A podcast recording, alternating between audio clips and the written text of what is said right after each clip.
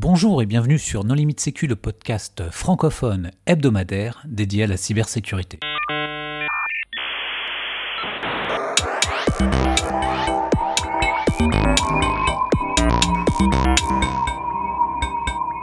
Alors aujourd'hui, un épisode euh, sur la société Moabi avec euh, Jonathan Brossard. Les contributeurs euh, No Limit Sécu sont Nicolas Ruff. Bonjour. Et moi-même, Hervé Schoer. Bonjour à tous. Alors Jonathan, est-ce que tu veux bien te présenter? Bonsoir, donc merci de me recevoir dans, dans votre podcast. donc bah, je m'appelle Jonathan Brossard. Euh, je représente ce soir une, euh, une entreprise française qui s'appelle effectivement Moabi, euh, dont je suis le président et le directeur de la recherche. Je fais de la recherche en sécurité et en particulier en reverse engineering depuis plus de 20 ans. Et voilà, pour le, pour le moment, en fait. 20 ans? 20 ans? C'est, Je te voyais plus jeune. Ah, c'est gentil, Hervé, c'est vraiment gentil. Mais euh, tu as commencé peut-être adolescent alors Ouais, j'ai commencé, euh, j'ai commencé en 97. Euh, tu vois, j'avais une quinzaine d'années et j'en ai bientôt 40. Donc, donc voilà, ça fait ouais, 23, 23 ans que je fais de l'assembleur. Alors si on reçoit la société Moabi ce soir, c'est parce que cette société est lauréate du prix d'innovation 2019 des assises de la sécurité. Euh, est-ce que tu peux nous expliquer en, deux mots euh, ce qu'est les pitch Alors, euh, en fait, Moabi, c'est une entreprise qui est au carrefour de, plusieurs, de plusieurs problématiques qui m'intéressent et qui nous intéressent. Il y, a une il y a une composante vraiment forte industrielle. on s'occupe en fait de sécuriser des chaînes de processus, essentiellement IIoT, donc euh, des processus industriels, en utilisant euh, des techniques de reverse engineering. Donc euh, un exemple type, c'est on a de plus en plus de voitures connectées, ce qui crée des nouveaux besoins. T'imagines que si tu, sais, si tu sais pirater par exemple à distance des Tesla, et que tu peux les faire converger dans un endroit particulier parce que tu arrives à toutes les piloter à distance, eh ben, ça, crée des, ça crée des problèmes de sécurité qui sont très nouveaux. Donc typiquement, euh, ce, genre de, ce genre de problématique industrielle, euh, les, firmware, les, firmware, sont maintenant updatés en fait over the air, comme on dit. Euh, c'est-à-dire qu'en fait, ça passe par des lignes 3G. Hein. Et l'idée, c'est avant de pusher une update, par exemple sur des voitures, eh ben, c'est de vérifier que le, processus de création SSDLC du firmware euh, correspond à un certain nombre de normes euh, qu'on va vérifier euh, en faisant du reverse engineering. Le cas de la voiture est assez emblématique parce que si tu prends une voiture, 70% du code d'une voiture, en fait, c'est pas le vendeur de la voiture qui l'a écrit, c'est ses suppliers et il leur donne que des blobs binaires techniques. Oui, donc le, le fabricant d'une voiture, c'est un intégrateur qui possède absolument pas les sources de, tous les logiciels qu'il intègre. Il n'a pas le, source de la clim, euh, le source euh, du système audio-vidéo, etc. C'est ça que tu veux dire? Absolument. Donc euh, l'essentiel, 70% du logiciel, il n'a pas les sources. Et du coup, tu vas analyser la qualité du code uniquement en rétro-ingénierie, à partir du binaire? Alors, attention à ce qu'on appelle la qualité du code. Nous, on fait pas du code quality. Hein. Oui, oui, les, les failles de sécurité. Tu vas détecter les, les, problèmes de sécurité uniquement à partir du binaire. C'est exactement ça. Donc typiquement une voiture, c'est euh, 10 à 30 000 euh, binaires qui sont pochés sur plusieurs architectures typiquement. Bon, on parlait de Tesla. Tesla, ils sont sur une plateforme Intel Ubuntu. Mais la plupart des, euh, des, des, voitures, euh, c'est du ARM et du Arch 64 avec différents niveaux de, de Linux et de, de real-time operating system embarqué. Et du coup, euh, arriver à ne pas ralentir, si tu veux, euh, euh, l'update qui va être faite, nous demande une grande agilité. Quoi. Être capable d'analyser typiquement 10 000 binaires en 24 heures, ce qui n'est pas faisable manuellement. Et du coup, on regarde pas seulement des vulnérabilités, on regarde, on regarde aussi est-ce que le code a été bien compilé, est-ce qu'il suit un certain nombre de standards et de normes Pour les voitures, par exemple, ce serait du, des, standards qui s'appellent ISO 21434, MISRAC, des choses dans, ce goût-là. Quoi. Et, donc on s'intéresse aux voitures, mais on s'intéresse aussi à, à, tout ce qui est connecté, quoi. depuis les trains jusqu'aux satellites. on fait de la domotique, donc c'est assez riche. Et ça nous intéresse vraiment parce que Bon, euh, on, a, on a parlé un peu euh, avant le, podcast. Moi, j'habite aux États-Unis, à San Francisco, où il y a. Euh, bah, c'est là qu'on crée Internet. on a la chance d'être français et on a un gros tissu industriel qui a un avantage compétitif incroyable par rapport aux Américains. Et être à la convergence des deux, c'est-à-dire marier les cycles de développement industriel et les cycles de développement logiciel, c'est quelque chose qui est en fait très riche et passionnant. Tu as cité la norme 21434, donc euh, sans doute peu connue de nos auditeurs. Sachez que c'est une norme euh, qui fixe la cybersécurité des, voitures, qui va vraiment avoir une importance très importante, enfin majeure à l'avenir.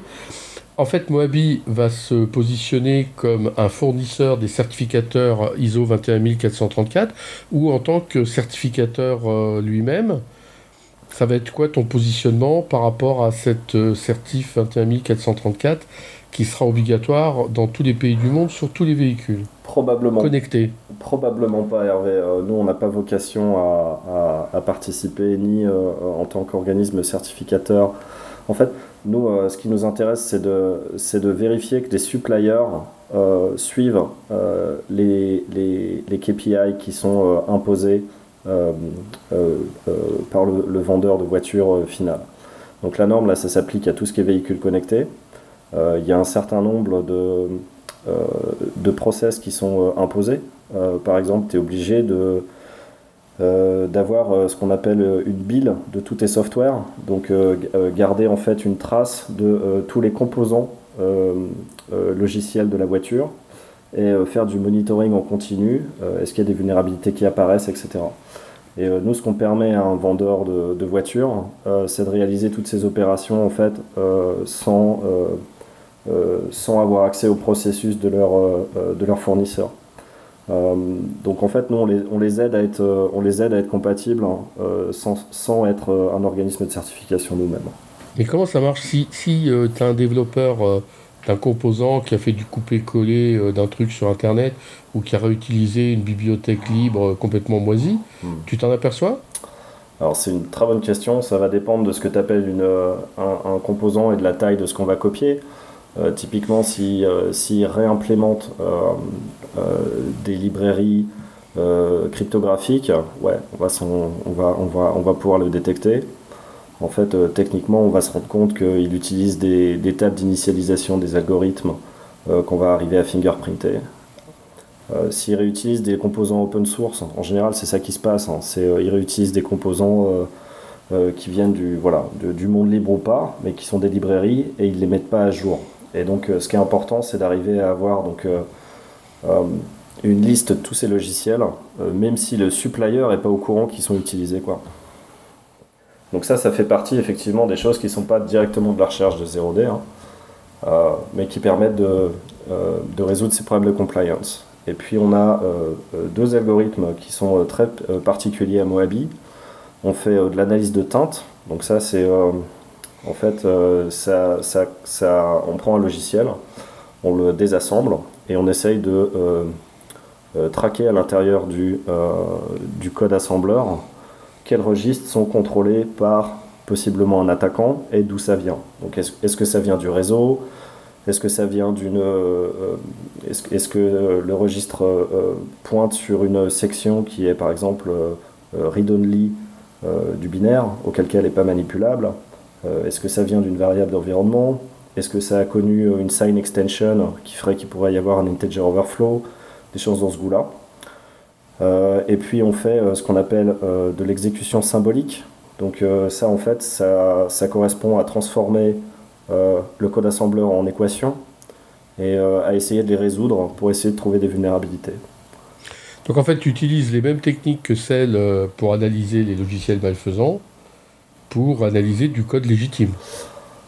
c'est plus, moi je vois plus ça comme des techniques académiques. Notamment tout ce qui est SAT Solver, etc. C'est beaucoup utilisé bon, dans l'environnement où je suis, c'est à Berkeley et à Stanford, hein, qui sont les deux universités où on recrute beaucoup. le problème de ces algorithmes, en fait, c'est qu'ils ne scalent pas bien. utiliser, par exemple, analyser BinLS, euh, ça va prendre une semaine. Donc euh, pour les problématiques industrielles que nous on a, euh, qui sont du, de l'ordre de analyser 10 000 binaires pour demain, ça va pas le faire. Donc, mais c'est, donc effectivement, il y a certaines des techniques sont utilisées pour analyser du code malveillant. Elles sont surtout utilisées en fait par les chercheurs pour essayer de trouver des 0D quoi. Et donc une des promesses de Moabi, c'est d'arriver à industrialiser ça et le faire marcher euh, multiplateforme. Ça marche donc euh, sur du Intel, ça marche sur du ARM, ça marche sur du MIPS, etc. Euh, ce, qui, ce qui simplifie en fait l'utilisation auprès des entreprises. T'as pas besoin d'être expert de tous ces langages pour arriver à l'utiliser quoi. D'un point de vue implémentation, ça marche comment? Vous faites de l'émulation C'est 100% statique Sans vouloir trop dévoiler, dévoiler trop de secrets industriels Il n'y a, a, pas de souci. c'est 100% statique. Euh, mais la barrière, quand tu fais du statique euh, très compliqué, euh, ça ressemble furieusement en fait à écrire une machine virtuelle avec des extensions. En fait, tu annotes chaque, chaque instruction. Quoi. donc c'est du statique, mais la, ligne entre ce qu'on fait et une machine virtuelle voilà, est, de plus en plus blurry. Après, on exécute sur des lattices et pas les instructions dans l'ordre.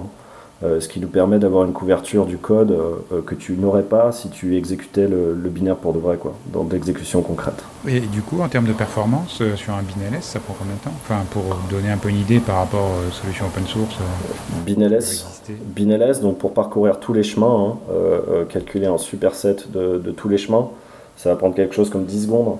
sur, sur quel type de machine? Sur un sur un Xeon, enfin sur un Threadripper 64 cœurs euh, avec. Euh, ah bah de toute façon, en fait. Euh, dans le cloud. Ouais, dans le backend, nous on est on est sur du Kubernetes. Hein. Donc c'est pour ça qu'on arrive à, exécuter, à analyser 10 000, 10 000, binaires pour le lendemain. C'est effectivement, on, est massivement distribué dans le cloud.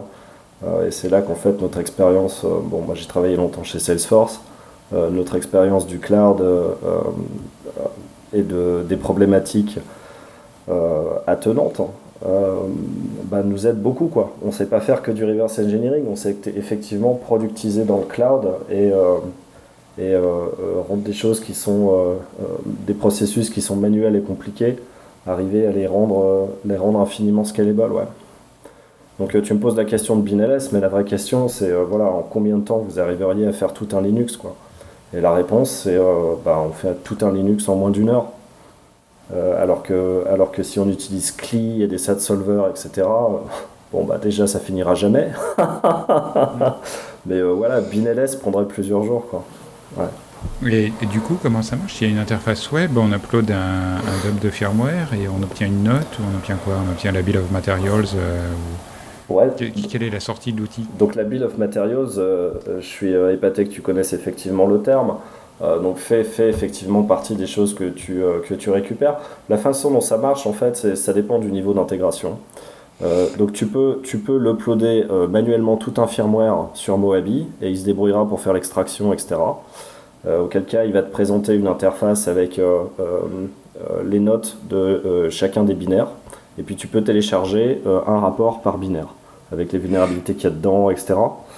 Euh, et après, on a plusieurs niveaux d'intégration. Bon, comme on travaille avec des industriels, en fait, ils n'ont pas intérêt à faire ça à la main, quoi.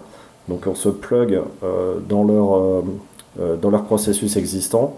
On a une REST API qui permet de manipuler toute la, toute, la plateforme Moabi, donc que ce soit pour les uploads, les automatiser, et puis pour récupérer les notes et les présenter dans les processus qui existent aussi. Quoi. Euh, donc du coup, les gens font assez peu ça manuellement pour de vrai. Euh, ils vont utiliser plutôt les REST API de, de Moabi et euh, rajouter ça dans leur processus de SSDLC existant. Pour les auditeurs, mais aussi pour moi, vous pouvez expliquer Bills of Materials? Donc c'est la liste effectivement de tous les composants matériels utilisés dans un logiciel. D'accord. Ça rejoint ce, que, ce dont on parlait tout à l'heure. quand on disait qu'un supplier, enfin, arriver à lister tous les logiciels utilisés par un supplier, c'est en soi un requirement donc de la de l'ISO 21434 qui doit sortir incessamment sous peu. Et puis plus globalement, c'est un des voilà, c'est une des problématiques importantes de l'informatique moderne quoi. En gros, on essaye à partir d'un logiciel binaire donné de détecter tous les CPE, donc les tous les logiciels euh, euh, qui sont utilisés à l'intérieur. Quoi. Oui, c'est un terme très ancien qui remonte même à l'époque de l'électronique et encore probablement avant. Euh, mais moi, je l'ai connu en électronique où tu avais les cartes nulles qui arrivaient et il fallait souder tous les composants un par un. Et la liste des composants dont tu as besoin pour fabriquer ta carte, c'est le Bill of Materials. J'imagine que ça date même encore avant le déchargement de bateaux ou des choses comme ça. C'est vrai que l'usage en informatique, euh, euh, enfin en sécurité, euh, est plus récent. D'après ce que je comprends, c'est effectivement le terme vient voilà, de l'électronique et du monde physique. Bon, toi qui as fait une électronique, tu, connaîtras ça mieux que moi. mais le, terme est vraiment dans l'air du temps.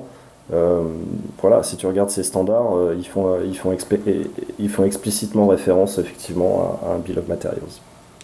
Alors qu'est-ce qui t'a donné l'idée de te mettre sur ce domaine quand même très particulier? Moi j'ai pas le sentiment que ce soit très particulier, j'ai l'impression que c'est très central. C'est-à-dire qu'en fait, quand tu fais du reverse engineering, à un moment donné, bon, c'est vrai qu'on fait beaucoup d'analyse manuelle, etc qui sont assez répétitives. Hein. Moi, ça fait 15 ans que je fais du pentest et, euh, et, euh, et, du red team. Euh, donc l'idée d'automatiser un peu tous ces, tous ces processus est assez naturelle. Après, il y a deux écoles. Hein. Il y a l'école Nicolas Ruff, on utilise IDEA. Et puis il y a l'école je travaille sous Linux et j'aime pas IDEA. Et du coup, j'écris mes propres outils. Et euh, voilà, au bout de 10 ou 15 ans, ça donne Moabi, quoi. C'est euh, euh, à force d'améliorer nos propres outils en interne, on les a productisés. Et comme ça intéresse effectivement des gens, voilà, de plus en plus de monter en compétences et d'automatiser ces processus pour réserver l'analyse manuelle à des cas à très haute valeur ajoutée. Malheureusement, tu vois, on peut pas avoir 10 000 Nicolas Ruff pour demain, quoi. Si si on doit analyser 10 000 binaires, ça va être difficile de, mobiliser 10 000 experts en sécurité pour le faire à la main. quoi. D'où l'intérêt de, ce niveau d'automatisation euh, at scale. Non, mais il n'y a pas que IDEA. Hein. Ah oui, il n'y a pas que. IDEA tourne sous Linux, mais. Euh, ah, t'as pas aimé la pique, hein C'est rigolo, je montrais hier à, un industriel, justement. Euh, euh, que IDEA avait des problèmes et euh, on, a, détecté en fait un 0D avec, euh, avec Boabi sur leur plateforme. Et en le regardant dans IDEA, IDEA avait clairement des problèmes. il ne comprenait pas en fait le prototype de la fonction dont on parlait, avec des mélanges de fast call et de C declaration, alors que Ghidra et Moabi avaient fait l'analyse correctement. Quoi. Donc, mais bon, d'où l'intérêt d'avoir plusieurs outils et d'éviter les single point of failure. Quoi. Oui, après, il y a des problèmes dans IDA Pro, mais je dois quand même dire que le support est assez réactif. Et aujourd'hui, euh, le développement, enfin la société, c'est quoi? Vous avez combien de personnes, euh, combien de clients? Tu parlais de satellites, par exemple. Est-ce que vous êtes uniquement sur le monde automobile ou est-ce que vous avez commencé à adresser d'autres marchés euh? J'imagine qu'il faut avoir des updates de firmware assez régulières pour que ça vaille le coup, parce qu'un satellite est probablement pas updaté tous les 4 matins. il va probablement rester en orbite un certain temps avec le même firmware. Euh, c'est quoi un peu aujourd'hui votre société? Euh, Donc aujourd'hui, on est 10. Euh, nos clients sont essentiellement des grandes entreprises industrielles européennes. on est en discussion aussi avec, donc de l'autre côté de l'Atlantique, hein, avec des gens qui font plus voilà, des voitures connectées, des voitures self-driving cars, etc. Euh, sur euh, quelles sont les problématiques industrielles exactes euh, qu'on sécurise. c'est trop touchy pour que je t'en parle. Mais voilà, typiquement, c'est le, les satellites et les trucs comme ça sont effectivement dans le scope de ce qu'on est en train de, de regarder. moi, j'ai, enfin, je pense que moi, Nico aussi, on a eu l'occasion de, de voir la catastrophe de mise à jour des composants d'un avion. J'espère bien qu'il y a un équivalent de Moabi. C'est pas Moabi lui-même qui vérifie tous ces bousins avant la mise à jour sur le Wi-Fi de l'aéroport euh, des composants de l'avion. Ah, donc là, en fait, euh, je pense que Nicolas est plus que compétent. Hein. Moi, j'ai pas de passif chez, euh, Blanc, chez Airbus. blanc. Ça marche pareil chez Boeing. Hein. Euh, ouais, non, donc on travaille pas avec Boeing. Bon, Airbus, a- a- je crois qu'ils ont d'autres problèmes en fait en ce moment. Euh, voilà, sur les processus, comment est-ce qu'ils le font, etc. euh, D'après ce que, je- ce que moi j'en sais, c'est sur, sur les logiciels que eux développent, en tout cas en interne. euh, euh, ils ont déjà des processus où voilà, c'est sujet à beaucoup de vérifications. Après, nous, ce qui nous intéresse, par exemple, c'est tout ce qui est supplier, etc. Quoi. Parce que le niveau de, le niveau de maîtrise, euh, même de- d'Airbus, euh, voilà, ils ont, la même, ils ont la- exactement la même problématique que les vendeurs de voitures. Quoi. Ils écrivent pas l'essentiel du logiciel qui va être, euh, euh, qui va être intégré sur un avion, j'imagine. Et ils n'y ont pas accès. C'est-à-dire que, je sais pas moi, Rocco Lee Collins, il garde son, son code. Donc, t'as- aucun moyen de, de te faire, d'avoir, enfin, d'établir de la confiance, quoi.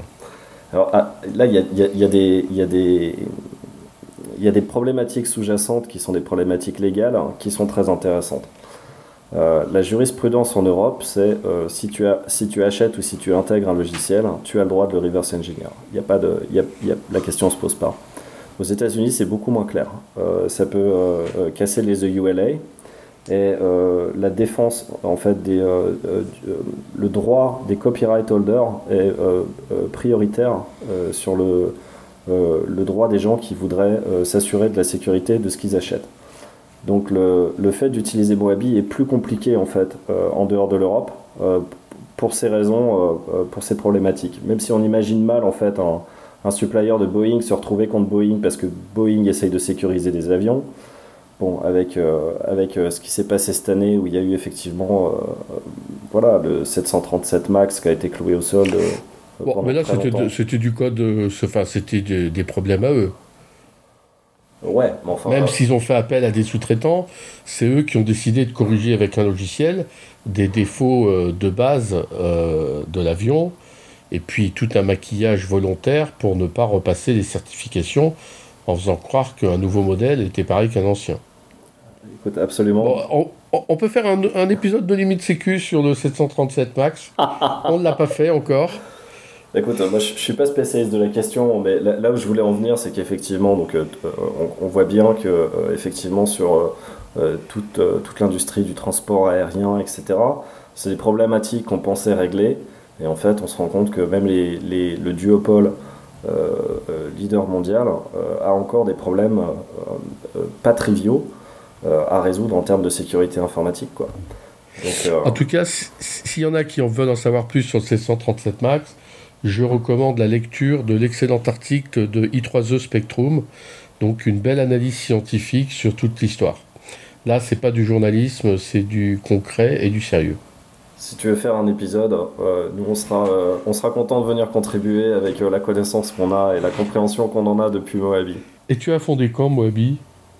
Alors en fait, c'est une spin-off de, de notre société de conseil qui s'appelle Toucan System. Donc Toucan System là, a euh, 11 ans. Et euh, Moabi, on a lancé le, le produit euh, après euh, voilà, plus de 10 ans de RD qu'on a financé grâce bah, au consulting qu'on faisait, hein, essentiellement des missions de tests d'intrusion en Europe pour, pour des grands comptes, il y a euh, 18 mois. Donc Moabi a 18 mois. Oui, donc c'est encore tout jeune. Absolument, mais on démarre sur les chapeaux de roue. On est très content donc effectivement de, de ce prix des assises de la sécurité en France. Et puis à San Francisco, on a eu également une très bonne réception. Euh, on a été euh, parmi les top picks de Disrupt SF, euh, qui est, la référence pour les startups en fait dans la Silicon Valley. On a eu plusieurs prix ég- également à San Francisco. Et donc voilà, on est très content de pouvoir être des deux côtés de l'Atlantique. Encore une fois, autant San Francisco, c'est un des endroits phares pour écrire du logiciel, autant l'Europe, c'est vraiment un endroit où l'industrie est la plus mature et monte en gamme. Et du coup, euh, arriver à être un peu euh, entre les deux, euh, c'est une position vraiment idéale pour nous et qui nous permet de travailler sur des projets qui sont très sexy et à la pointe. Voilà. Aujourd'hui, Moabi, tu cherches quoi? C'est-à-dire que tu, tu t'aimerais que des nouveaux industriels viennent te voir, euh, t'aimerais que des, des- des développeurs géniaux euh, te rejoignent. Pour t'aider, euh, de quoi tu as besoin? Alors là, je prendrais les deux en fait. non, mais il y en a peut-être d'autres, c'était juste des exemples au hasard. Absolument. Alors, on cherche effectivement toujours des clients. ce qui nous intéresse en fait, là, c'est des gens qui travaillent sur des problématiques qui, qui sont assez pointues et assez génériques pour nous faire grandir. par exemple, on voit euh, des gens qui, euh, qui, utilisent de plus en plus des real-time operating systems euh, ou des architectures qui sont, qui sont amenées à être de plus en plus répandues. Je vous parlais du ARM, du Arch64. Au début, en fait, on ne savait pas faire ça. Hein. On sait faire ça depuis à peu près 6 mois. Il y, a des problématiques de reverse engineering dessous qui sont pas simples. Quand vous savez émuler une architecture Intel de base, il y a 16 registres généraux. pour faire du Arch64, il y en a 64. Quoi. Donc, Donc le, le, modèle du finite state automaton, voilà, on a dû le généraliser. Euh, on, a plus, on voit de plus en plus de gens qui font du, voilà, du real-time operating system avec par exemple du VxWorks, euh, des choses comme ça. Euh, donc ça, ça nous intéresse. Les développeurs qui, qui savent faire l'interface entre du hardware et du bas niveau, ça nous intéresse. On a des problèmes d'extraction de firmware, par exemple. si vous allez faire, voilà, extraire avec du JTAG, avec du, du WART, avec je ne sais quoi, et ben ça nous intéresse. Et puis, ouais, voilà, des, problèmes, des problématiques industrielles sympas, quoi. En général, nous, ce qu'on voit, c'est que les entreprises ont soit une grosse culture industrielle, et du coup, ils savent pas faire de software, soit ils savent faire de software, et quand ils essayent de faire de l'IoT, ils raisonnent pas bien du point de vue industriel, quoi.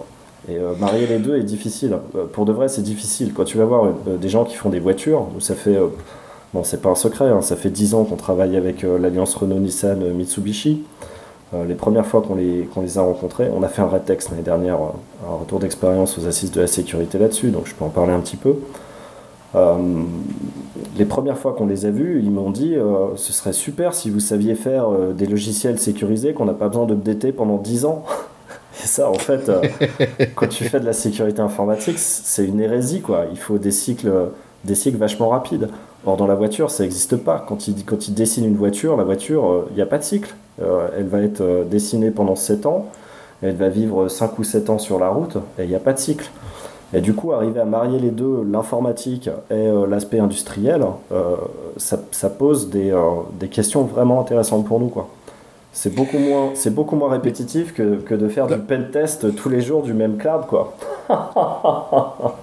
Moi, j'ai, j'ai l'impression qu'il y a beaucoup plus simple que la voiture. Déjà, quand je prends un, ordinateur ou un téléphone, dedans, il y a une quantité invraisemblable de composants. Il y a 5, 6, 7, 8 operating systems qui tournent, une dizaine, une douzaine de CPU. Est-ce que les, les fabricants euh, d'équipements comme le, ben voilà, les ordinateurs ou les téléphones ont pensé à utiliser Moabi euh, pour regarder un petit peu tout ce qu'ils mettaient dans leur appareil et, dont ils ne savent absolument rien.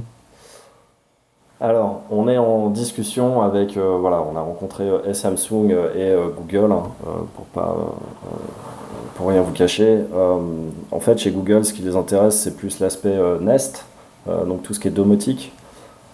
par contre, ce qu'ils font est un peu petit, quoi. C'est-à-dire que sécuriser un thermostat ou sécuriser un détecteur de fumée, le firmware n'est pas assez important pour que ça nous intéresse sur Moabi. Quoi.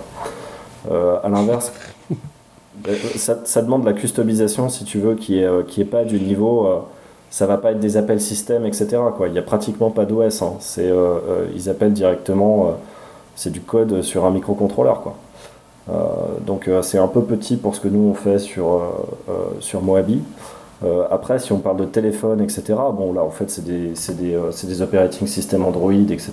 Et là, ouais, ouais, ça fait carrément partie de, de ce qu'on supporte et euh, de ce qu'on fait très bien, en fait, avec euh, comme je vous disais, hein, moi mon ADN c'est du Linux. non mais comme on voit les Lilo, les, les, contrôleurs de disque dur, euh, les, contrôleurs d'entrée-sortie vidéo, ce sont des processeurs euh, avec des quasi-OS à part entière. Hmm.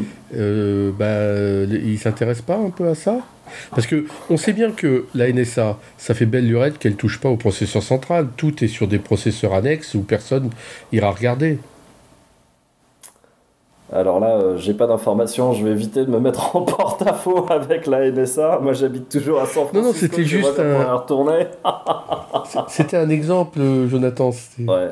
Euh, en fait, je pense que euh, il, faut le voir comme une complexification, effectivement, et le scope est plus large que ce qu'il était, ce qu'il était il y a 5 ou 10 ans. voilà, donc le périmètre, le périmètre des possibles est plus large. Euh, alors, les, les, attaques depuis euh, euh, des États font partie du scope hein, pour des entreprises industrielles. mais avant, il y a quand même beaucoup de problèmes plus abordables. Quoi. les problèmes de ransomware, Enfin, quand tu t'attaques en fait à des entreprises et des processus industriels, tu vois des machines qui datent souvent des années 40 avec pas de processus, etc. Donc il y a un gap si tu veux avant de, de, les sécuriser vis-à-vis de la NSA pour de vrai quoi. Oui, oui, mais je pensais à un fabricant d'ordinateurs. Écoute, ça peut, faire partie de, ça peut faire partie des scopes. Pour le moment, ça ne fait pas partie de nos clients. Euh, voilà, mais si tu veux nous mettre en contact, je suis très preneur. Toi qui as travaillé un peu dans, en Inde, en Australie, euh, en France, euh, San Francisco, tu as, un, mot à dire sur ces contextes internationaux, ton expérience dans ces différents pays alors Est-ce que Paris, Paris ou San Francisco, pour faire simple? Comme je te dis, je pense que l'art de. Euh, il faut éviter en fait d'opposer euh, euh, d'opposer ces cultures et plutôt les combiner quoi.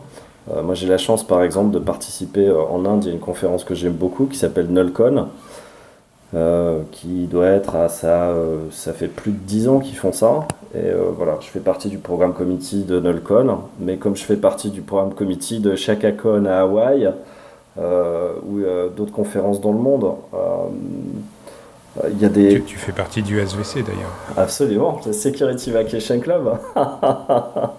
Donc pour la petite histoire, comment je me suis retrouvé en Australie, euh, bah, j'y suis allé une année pour une conférence qui s'appelle RoxCon. Je devais rester une semaine et je suis resté 4 ans. Donc faut pas y aller, c'est un piège. Mais il y a, a d'autres conférences qui sont voilà, chères à mon cœur, si tu veux. au Brésil, par exemple, euh, la semaine dernière, là, je participais à RoadSec. Euh, j'ai participé 5 euh, ou 6 fois à une conférence à São Paulo qui s'appelle Hackers to Hackers. Et je pense qu'au contraire, on s'enrichit beaucoup au contact voilà, de, des communautés dans ces pays-là. Ils sont très contents aussi, eux, de recevoir des étrangers. Et dans l'actualité, en fait, ce qui est en train de se passer aux États-Unis, là, c'est, je ne sais pas si vous avez suivi, mais Trump a menacé de supprimer tous les visas H1B, qui sont justement les visas avec lesquels viennent tous les Indiens, les Chinois, etc., euh, qui font plus de la moitié de, euh, la force de travail dans la Silicon Valley. Et euh, du coup, il y a une opportunité peut-être pour les Français de recruter tous ces gens de grands talents euh, qui, savent, très bien parler anglais, euh, qui ont des universités de, de, premier rang. Moi, j'ai eu la chance, quand je suis parti en Inde, en fait, euh, ils m'ont recruté par Internet, je connaissais rien à l'Inde. J'ai atterri à Calcutta dans une start-up, on était 15, et en fait, je ne le savais pas, mais c'était une spin-off de la meilleure université indienne qui s'appelle IIT Kharagpur. le CEO de Google, le CEO de Microsoft sortent de là. Et, euh, euh, c'est vraiment des universités qui n'ont rien à envier aux universités américaines ou aux universités euh, européennes. Donc du coup, bah voilà, je vous appelle à, je vous invite à faire le jump des cultures. Et si vous avez des, papiers intéressants à soumettre, et eh ben voilà, me les envoyer de temps en temps pour venir soit à Hawaï, soit à Goa en Inde, soit au Brésil. Très bien. Et le mot de la fin, ce sera peut-être de demander que veut dire Moabi? C'est un acronyme ou c'est C'est une bonne question. Euh, alors Moabi, en fait, euh, c'est le nom du plus gros arbre africain, euh, qui est un arbre qui attire les éléphants. Et ça vient du fait que plusieurs des fondateurs, en fait, on a vécu ensemble quand on était plus jeune au Brésil, et on a une passion pour les arbres tropicaux. Voilà. Eh bien, Jonathan, merci beaucoup pour euh, cet épisode sur euh, Moabi. N'hésitez pas à aller euh, voir Moabi sur Internet. Nous espérons que cet épisode vous aura plu, vous aura plu et nous vous donnons rendez-vous à la semaine prochaine. C'est moi qui vous remercie, messieurs. Au revoir.